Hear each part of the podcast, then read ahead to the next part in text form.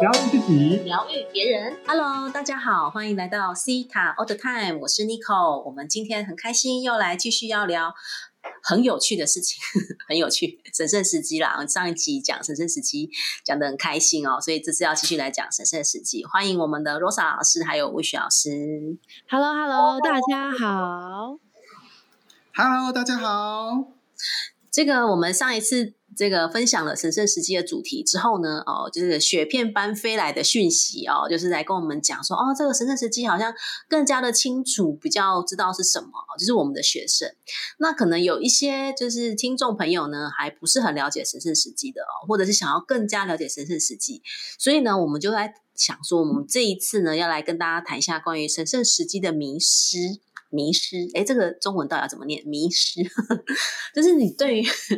对，就是迷路的迷，思维的思叫迷失，或者是误区，对误区，对对对，就是而我们到底有一些人呢，对于神圣时期都一知半解，或者是不是很明白啊？我自己也都是呃做了很多的功课，或是去上一些老师的课程，我才开始比较了解神圣时期。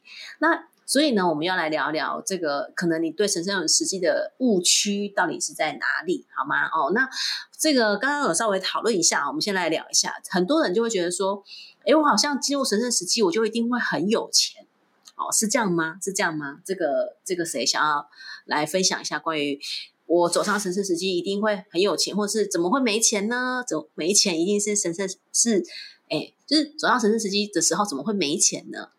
是这样吗？有来个老师要来跟我们分享，有不需要不需要没问题。好，其实我觉得刚才那个 Nico 老师其实讲的很好。其实，在每一个人的人生当中，你一定会有神圣时机。那神圣时机它到底是什么呢？我们是不是昨天上次有跟大家稍微聊过不一定基因跟神圣时机它的差别在哪里？那其实你也可以叫做有些名称啦，大家可以先理解一下，例如。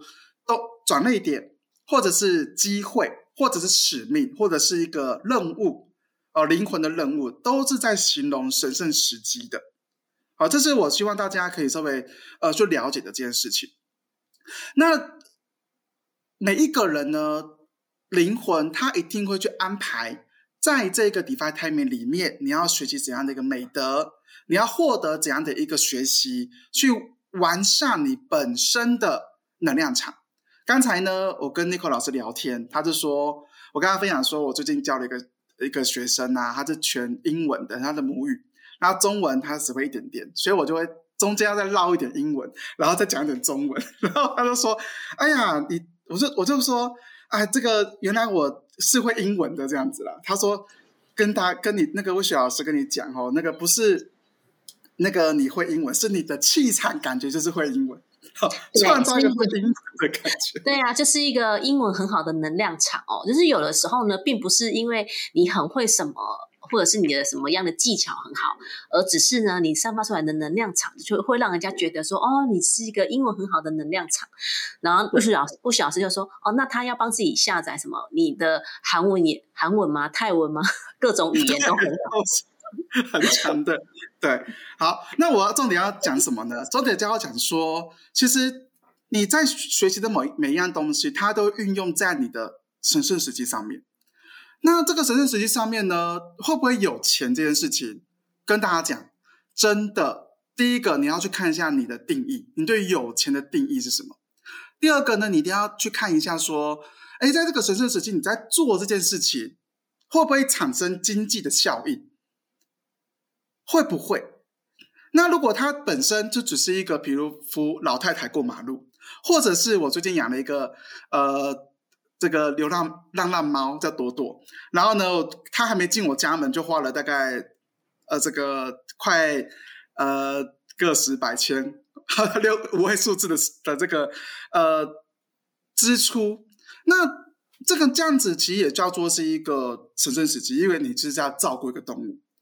那你可以，那你会会不会说，那会不会有钱呢？跟大家讲，我们在做任何一件事情的时候呢，你在里面你攒够了一些美德，攒够了一些业力的点数，走累积起来之后呢，它的回流，你才会在你真正在做你自己想做的灵魂的事情。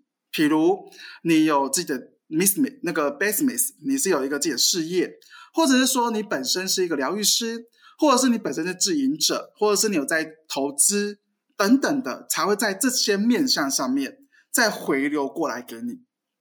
但是你在做任何一件事情的时候，如果我们是用有没有钱、有没有任何的东西来评估这件事情的话，跟大家讲，真的高我就是这么可爱，他会不断的重复这个课题，让你真的学会通了，想法通了，他才会让你在别的面向上再去创造更多你的任务跟你的丰盛，好不好？跟大家稍微讲到这里，谢谢大家。谢谢魏老师。这个因为啊，金钱这件事情呢，它是一个非常容易处理的议题哦。我们都会因为把安娜说很容易处理嘛。那为什么？因为它很容易处理，因为它在我们的信念系统里面，就是我们潜意识当中有四个信念，四个信念层面。它在我们的信念系统里面呢，它如果你的信念系统有一些阻碍。它就会去让你，呃，可能对于金钱有一些的限制性的信念。那因为我们一定都会去走上我们的神圣时机。那如果走上神圣时机的时候呢，你你的这个信念系统当中对于金钱还是有一些阻碍的时候，它就会让你的让你在神圣时机当中，你还是会因为金钱所苦。所以呢，并不是说我们当然会想要走上神圣时机的时候，都还是呃。呃，有钱呐，哈，或者是就是很轻松的在走上这个神圣时机。所以，可是如果你的信念系统没有更改，那为什么我们的信念系统没有更改哦？那当然，我有很多原因造成的嘛。那我们当然要好好的去疗疗愈这一块。那当我们的这个信念系统是一个对金钱没有阻碍的时候，你你才会走上神圣时机，就不会有这个啊怎么会没钱的这个状态哦。那希望当然祝福大家。走上神圣时机的同时，也可以拥有丰盛的金钱啦。它可以同时是并存的哦，不不一定你会很辛苦的走上神圣时机这样子哦，好吗？那刚刚我们谈到这个关于一定要去做疗愈哦，哎，多少老师有要分享什么的吗？哦，对啊，我要关于就是一定要这个进入神圣时机就一定会有钱这件事，我想补充一些些东西。就大家知道那个日本的这个经营之圣。稻盛和夫吗？稻盛和夫就说了一句话，他就说：“那个钱啊，不是赚来的，它是帮助别人解决问题后给你的回报。”那如果以疗愈或能量场来讲的话，刚刚呃魏老师有讲过，就是你要攒够你的业绩点数。我觉得这个东西就是指你如果觉得。你做疗愈是进神圣时机，刚好连接到这个 n i c o 老师刚刚说的哦，好像有人觉得他这个做进神圣时机就一定要做疗愈，然后他会马上联想到我做疗愈可以多一个这个叫什么副业，然后我就可以有钱。很多人是这样子哈，哦，疗愈副业有钱，但这样去想他的神圣时机。那我想给大家另外一个角度，就是说，你先明白为什么很多疗愈师他会后来很有钱。是因为他抱着真正我做疗愈是要来帮助别人，然后呢，宇宙就会收到这个其实是帮助别人的这个能量，而不是我越想赚钱，哎，我用或透过疗愈来赚钱这件事情。好，所以这个是我想补充的东西。那我想大家就是其实转一个念，你只要搞清楚、弄清楚为什么你要有钱。你就可以去找到说你自己信念层里面，有些人要有钱是因为他小时候很苦啊，所以他要有钱；有些人他要有钱是觉得这个要证明自己很厉害等等的。那我相信，就如果大家就是搞清楚的话，你就不会把疗愈啊，然后诶一定要疗愈，或者是一定要有钱，然后当做你的神圣时机。好，以上。哎，谢谢多少老师。那我们我想问一下哦，这个。呃，有的人说呢，我一定要做疗愈，我才可以去走上这个神圣时机嘛。那因为刚刚谈到，其实不一定是真的要做疗愈，但是因为透过疗愈呢，我们可以更加的去呃，比如说清理我们的信念系统啊，或者是我们可以更加的清晰这种感觉，对不对？那有老师要来分享关于这个，你一定要就是做疗愈，你才可以走上你的神圣时机嘛？啊，哎，这个罗老师要分享吗？还是吴老师，嗨嗨嗨，有吗？好，好，因为我看啊，各位，我们就是在线上，就是我们用举手的方式，然后来那个培养一下我们的默契。然后刚才罗子老师的手一直没有放下来，所以我想说他是不是有很多话要讲？OK，好了，那我其实有点忘记那个问题是什么？那个呃，一定要进，一定要做疗愈才能进入神圣时机是吗？对啊，是这样吗？是这样吗？OK OK，不会啊，其实进每一个人都一定会进神圣时机的。但是呢，疗愈这件事情是让你在这条道路上比较轻松。刚才其实罗莎老师有讲说，呃，你要去知道你要有钱，为什么要有钱这件事情。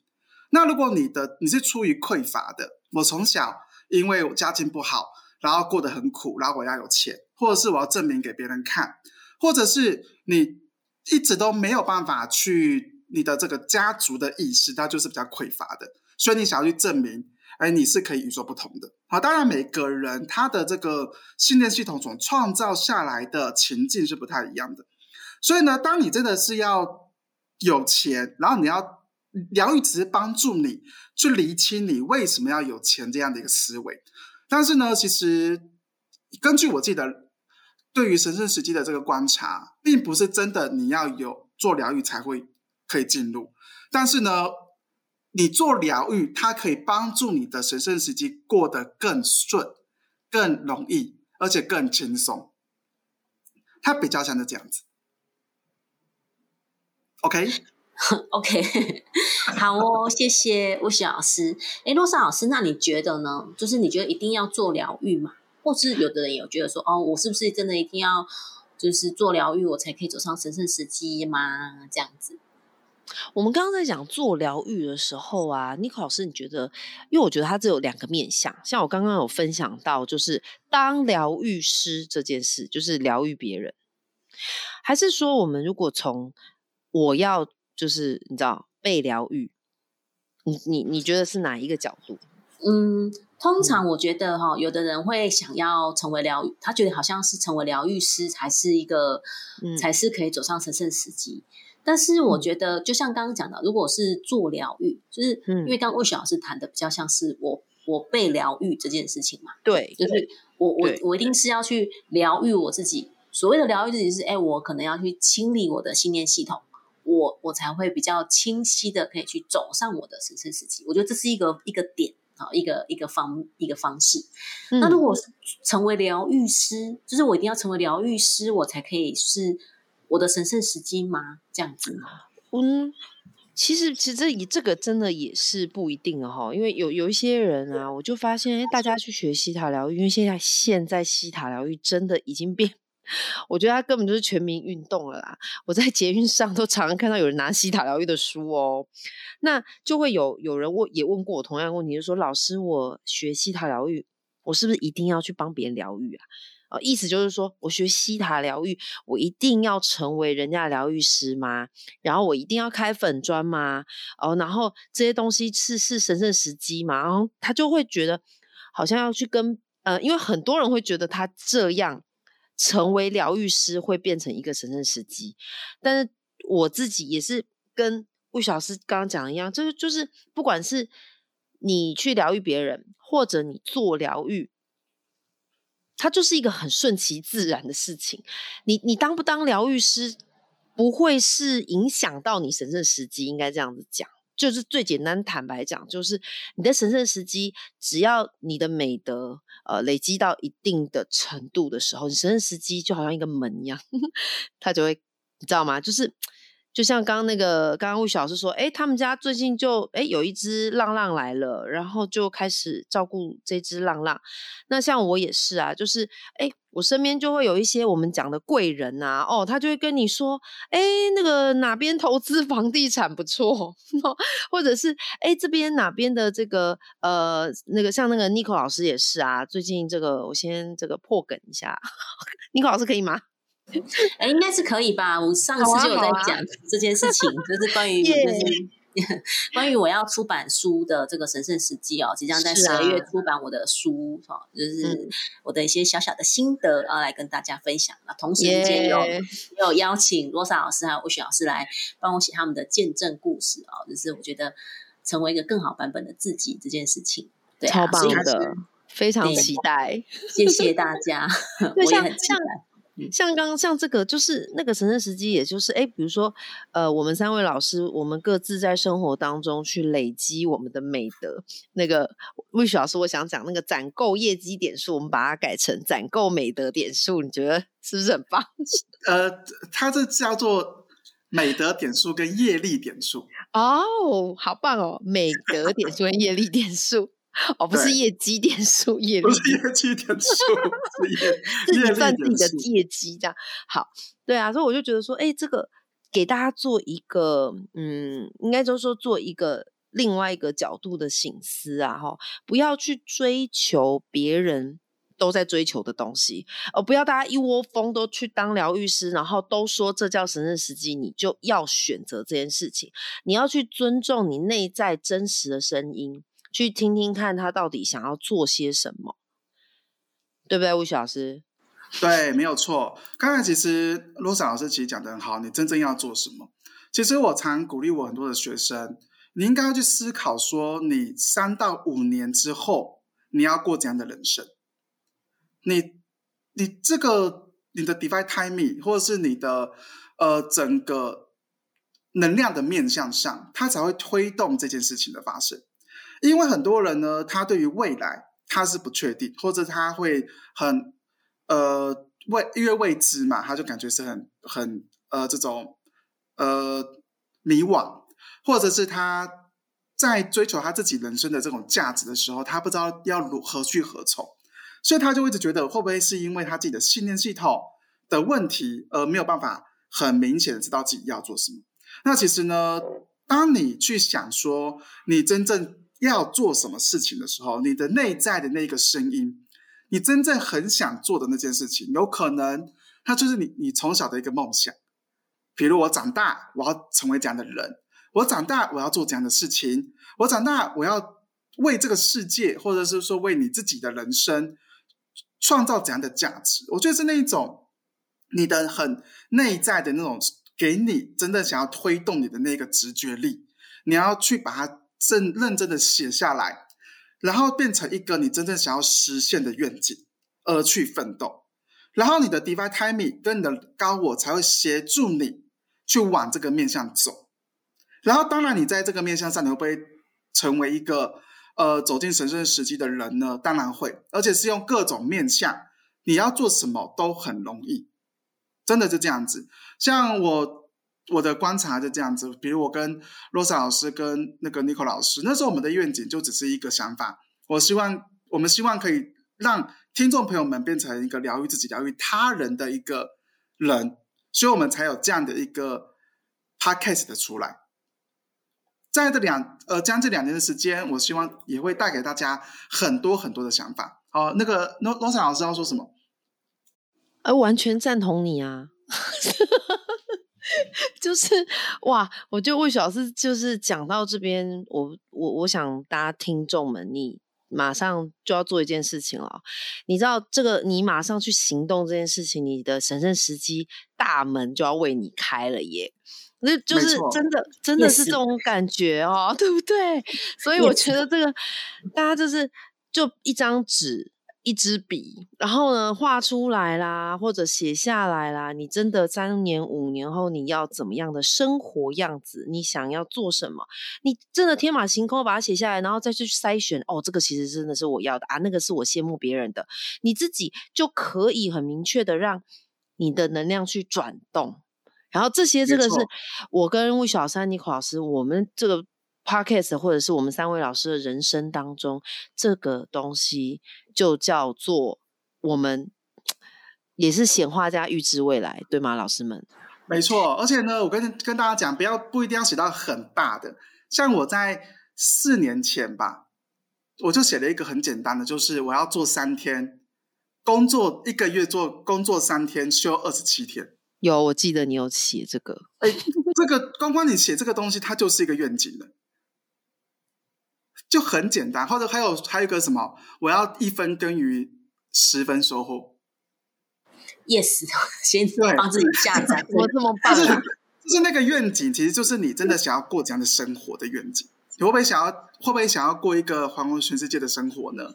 你会不会想要在哪个国家都有你的朋友呢？你会不会想要你你做什么事情都有人支持你呢？Yes，你会不会觉你会不会想要当你在你想到什么事情，它就会成真呢？Yes，那种超乎期待、超乎想象的感觉呢？我觉得那种都是可以写在你的愿景单，变成三到五年后的梦想的。呃，要要帮大家下载是吗？同意的就说 yes。对，刚刚我们都 yes yes。我刚刚一直沿路的 yes。OK，谢谢大家。呃，因为我觉得今天真的是讲到这里，真的很有一些想法想要跟大家分享。对，嗯，真的很棒，非常谢谢魏雪老师还有罗莎老师。哎，我们在谈神圣实际的迷失哦，发现讲讲，哎，真的是你你也会越来越清晰自己真正想要的哦。那当我们越来越清晰自己真正想要的时候呢，全宇宙都会来帮助你哦。这个。宇宙它会有出现各种的征兆、各种的 sign 来协助你，这个其实就是一个神圣时机的指引，这就是一个神圣时机的指引哦。然后让我们可以真的去走上这一条路。那因为这个迷失有很多哦，所以我们在。今天呢，我们就先讲到这边。下一集我们会来继续的跟大家分享，说，哎，你真的要就是怎么样来判别、辨识出我怎么去走上我的神圣时机，然后以及神圣时机的哪一些迷失，好吗？那我们今天节目到这边，我们就下一次在线上跟空中跟大家见面喽，来跟大家说拜拜，拜拜。如果大家有什么样的一个迷失，也可以欢迎留言，好吗？OK，谢谢大家，谢谢。